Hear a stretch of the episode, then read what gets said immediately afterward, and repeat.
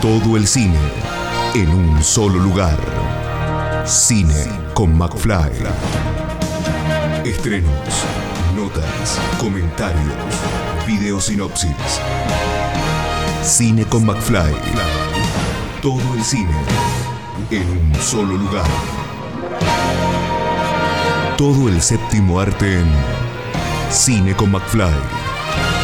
Cine con McFly. Bueno, en estas eh, entrevistas que tenemos vía Zoom, y en este caso vía Zoom porque no podemos estar presencial ni la otra persona, en este caso, ni yo, para poder charlar juntos en esta entrevista, pero sí, por suerte, tenemos estas tecnologías que nos acercan y que nos acercan a nuevos festivales, y en este caso nos trasladamos a Francia, donde vamos a poder disfrutar de eh, unos días de eh, buen cine francés, pero para todo esto eh, no voy a charlarlo yo, pero sí lo va a explicar mucho mejor él. Estamos con Remy Guitet, que él me va a decir, si le dije bien el nombre y el apellido, que es el agregado audiovisual de la Embajada de Francia en Argentina y que nos va a contar un poquitito acerca de, todo este, este festival, pero antes le agradezco que esté ahí del otro lado para charlar un poquito acerca de todo esto. Gracias, Pablo, por la invitación. Es un placer charlar con vos. Estoy en el momento en, Francia porque vine de vacaciones eh, y también fui al Festival de Cannes, que todavía está, está vigente, donde la pasé muy bien durante cinco días viendo varias películas. Y ahora charlar un poco de lo que le proponemos al público argentino y, y del Cono Sur con el festival Entre Nous, entre nosotros, como para pasarse la palabra de ver buen cine. Bien, bien. Ahí lo dijiste vos, perfecto. Yo lo iba a decir en francés, pero dijo, lo voy a decir entre nosotros, así no tengo ningún problema de, doblaje ni de traducción. Eh, bueno, contanos cómo, cómo, cómo surge esta, esta iniciativa de, para, para, poder hacer este, este festival. Sí, bueno, hay, hay, hay, dos raíces principales a esa iniciativa. La primera es, es querer eh, mostrar cine francés en el momento en que no se puede ver, porque no se estrena en salas y las películas nuevas que, que, se van a poder ver en, eh, durante el ciclo, durante el festival, no están sobre las plataformas, ni en DVD, ni en nada, porque son películas nuevas. La segunda es, dar seguimiento a una iniciativa, que ya venía apoyando la embajada a través de, de otro festival que realizaba en Première, que dejó de existir por la pandemia, y cuyo idea es apoyar a los distribuidores argentinos que compran cine francés basándose sobre su criterio para elegir películas y tomando algunas para poner al relieve la producción del año, digamos, un poco como las vendimias, eh, para que, bueno, que, que se, que dar ganas de ver más cine, y cine francés en particular. O sea, es un cine eh, que, que, tiene como dos objetivos, ver cine y apoyar a los que hacen que podamos ver cine. Es así que, que lo veo.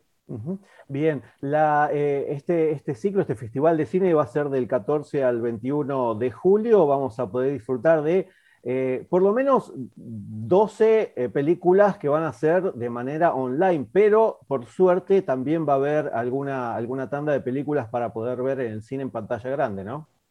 Sí, mira, Pablo, cuando preparamos el festival, vinieron a abrirse las salas de nuevo. O sea, fue una divina sorpresa, cierto sentido, pero no, no veníamos preparados para todo eso. Entonces, lo que hicimos es un ciclo más con dos películas que no están online y las tres otras que sí están eh, en el Atlas Pacho Burrich.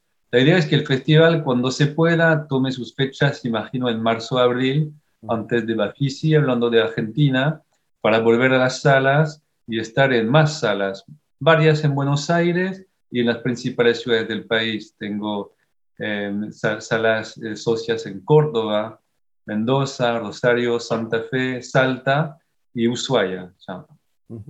Bien, y este, este festival no solo le compete a Argentina, porque tenemos cuatro países que en simultáneo, ¿cómo es esto que, eh, Argentina, eh, Chile, Paraguay y Uruguay también están dentro de esto? Claro, eso, eso es por dos razones también. Siempre hay dos razones a lo que hago, vamos a decirlo así. Es que primero, aprovechar lo que se puede hacer online durante la pandemia. Se puede ampliar un festival respetando territorios y derechos de exhibición. Entonces lo hicimos para esos cuatro países.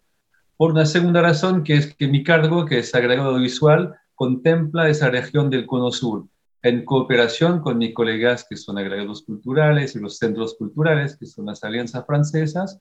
Digamos, coordinamos, es un trabajo de equipo, pero coordinado por nosotros acá, todo lo que tiene que ver con cine, porque ellos tienen mucha actividad en teatro, en danza, en artes plásticos, muchas cosas. Yo me ocupo solamente de cine, entonces lo hago para territorios más amplios.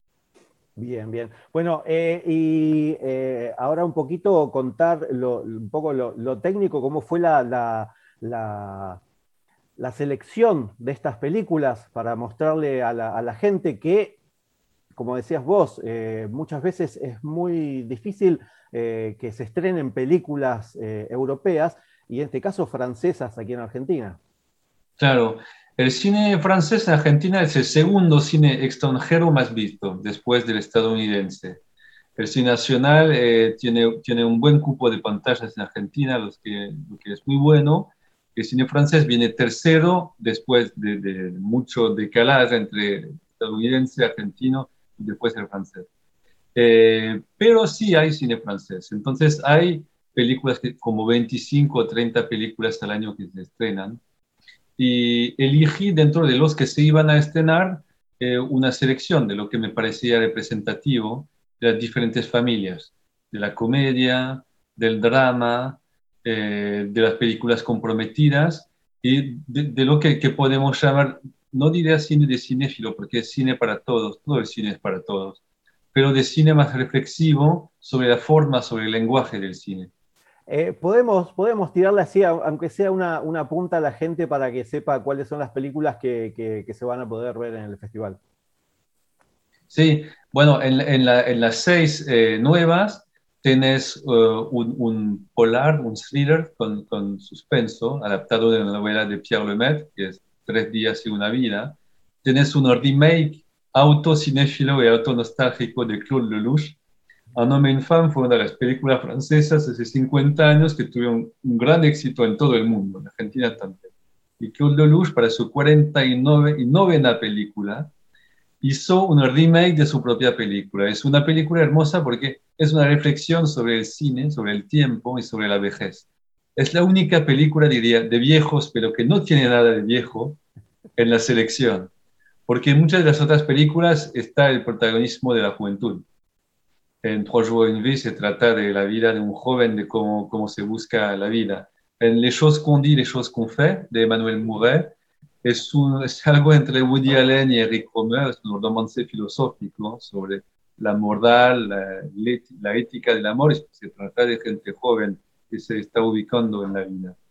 Eh, de, de, las otras películas nuevas está Adults in the Room de Costa Gabras, que habla, que está basada sobre el libro de Yanis Varoufakis, que era el ministro de Economía en el momento del primer gobierno de Tsipras en Grecia, hace cinco o seis años, cuando Grecia se enfrentó con eh, el problema de la deuda, con el resto de Europa y también, también de afuera.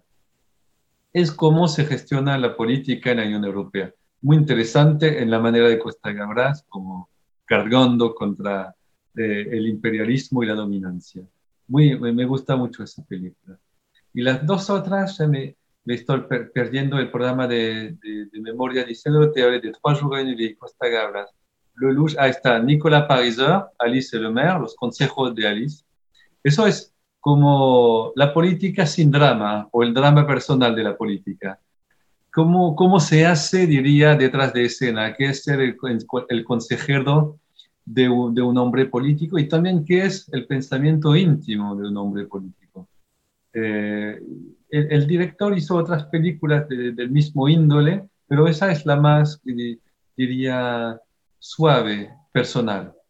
Es la comedia que hemos hecho, Dios mío, que hemos hecho de nuevo.